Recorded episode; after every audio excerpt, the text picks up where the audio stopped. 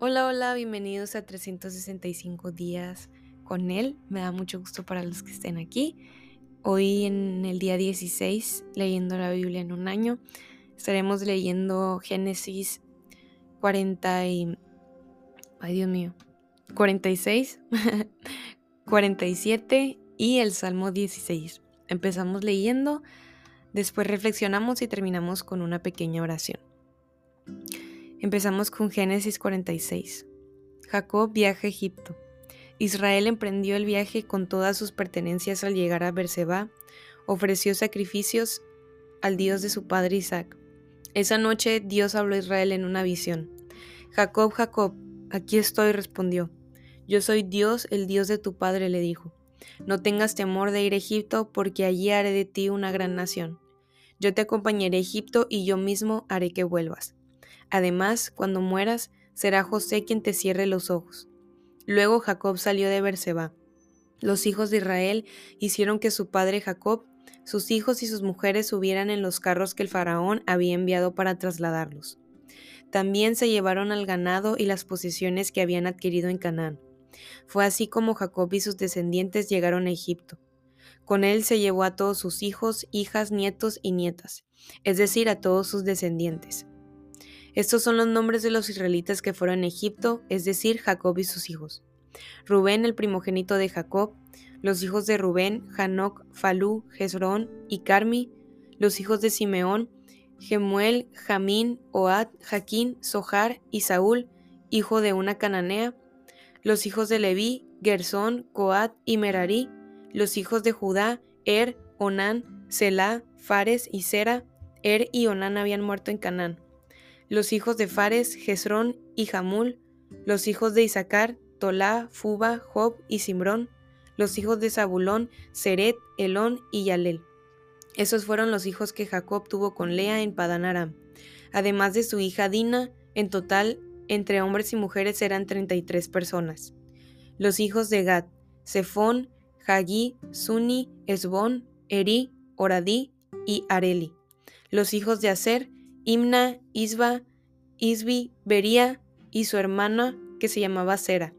Los hijos de Bería, Eber y Malquiel. Estos fueron los hijos que Silpa tuvo con Jacob. Silpa era la esclava que Labán había regalado a su hija Lea. Sus descendientes eran en total 16 personas. Los hijos de Raquel, la esposa de Jacob, José y Benjamín. En Egipto José tuvo los siguientes hijos con Asenat, hija de Potifera, sacerdote de On. Manasés y Efraín. Los hijos de Benjamín, Bela, Bequer, Asbel, Gera, Namán, Ei, Ros, Mupín, Jupín y Art. Estos fueron los descendientes de Jacob y Raquel, en total 14 personas. El hijo de Dan, Husín, los hijos de Neftalí, Yasel, Juni, Haser y Silén. Estos fueron los hijos que Jacob tuvo con Bilga, ella era la esclava que Labán regaló a su hija Raquel. El total de sus descendientes fue de siete personas. Todas las familiares de Jacob que llegaron a Egipto y que eran de su misma sangre fueron sesenta y seis, sin contar a las nueras. José tenía dos hijos que nacieron en Egipto. En total, los familiares de Jacob que llegaron a Egipto fueron setenta. Jacob envió adelante a Judá a ver a José, para que le indicara el camino a Gosén. Cuando llegaron a esa región, José hizo que prepararan su carruaje y salió a Gosén para recibir a su padre Israel.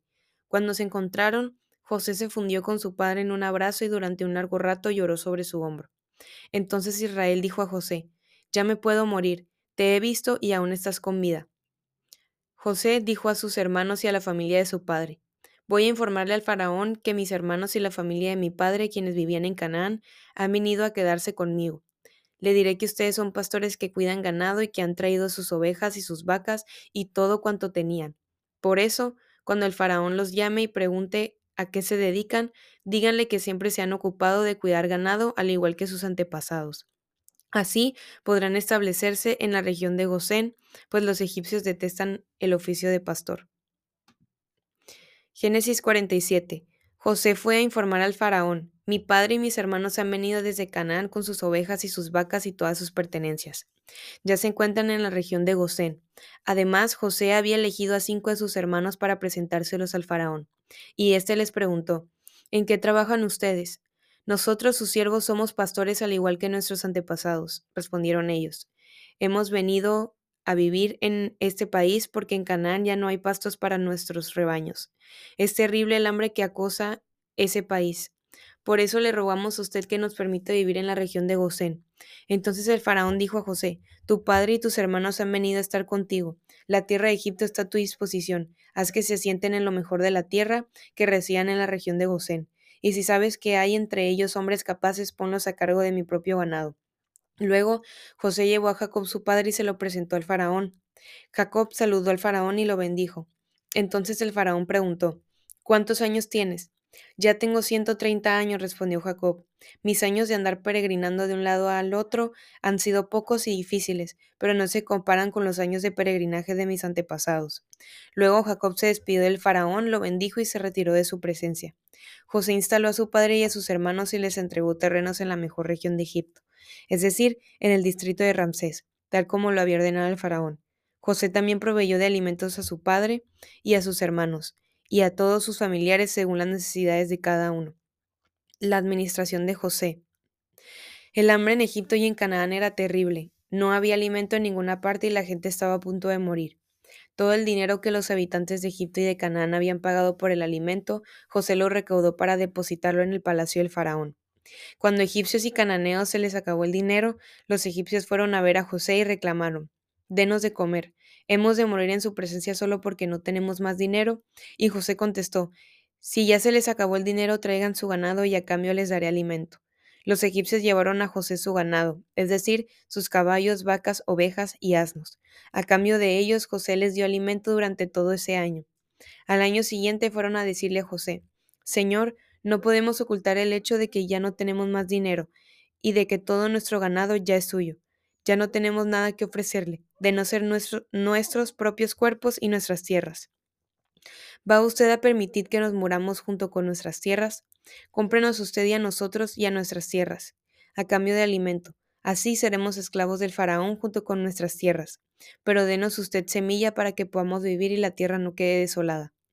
De esta manera José adquirió para el faraón todas las tierras de Egipto porque los egipcios obligados por el hambre le vendieron todos sus terrenos.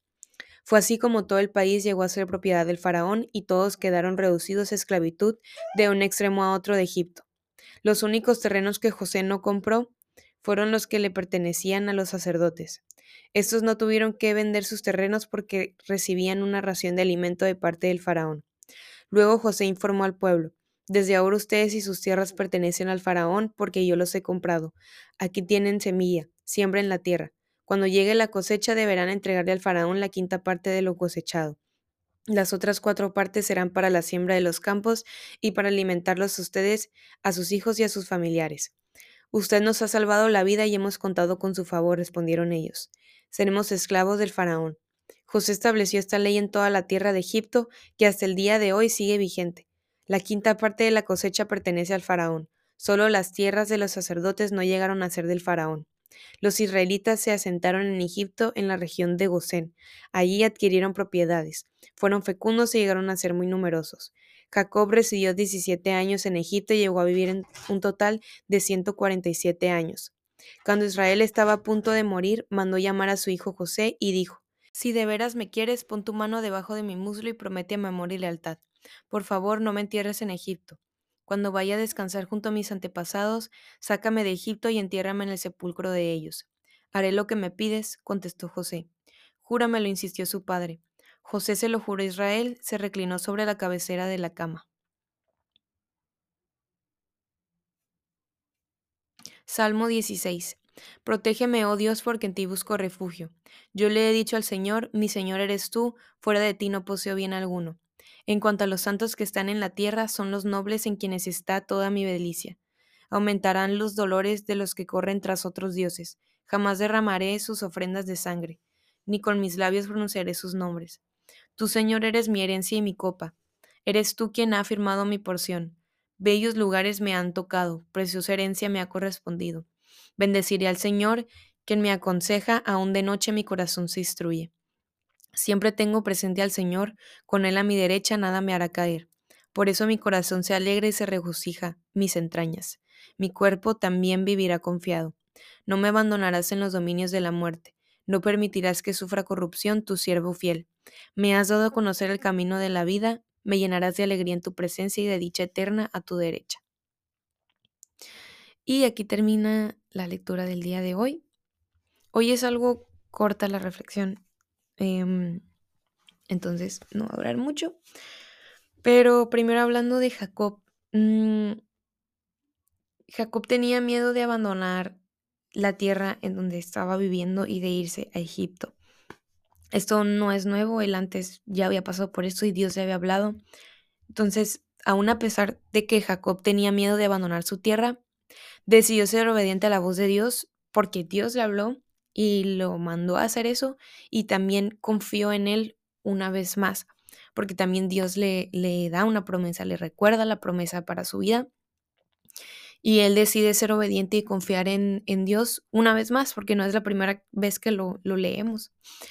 Mm, leyendo Génesis 37 y mirando cómo José era un hombre súper habilidoso, era un hombre que tenía una habilidad increíble para la administración y eso lo podemos ver en cómo eh, administró estos los años de, de prosperidad y los de hambruna y cómo aún en esos momentos hace prosperar pues el reino eh, al faraón. Entonces eso está muy chilo y que usó sus dones y sus habilidades para, para ello y los usó de una manera excelente.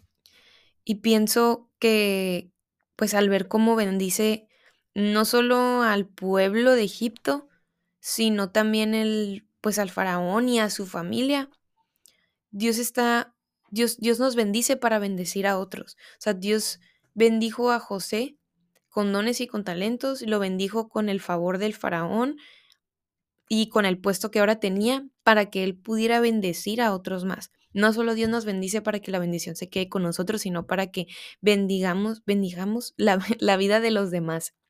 O sea, y también pensaba, Dios está más interesado en lo que hace en ti que en lo que hace para ti. Dios estaba interesado en cómo, en el carácter de José, en cómo él iba a bendecir a los demás, en cómo él iba a hacer prosperar al faraón, cómo él iba a bendecir a su familia y al pueblo de Egipto, más que en lo que iba a hacer por él, sino lo que iba a hacer a través de él y en él.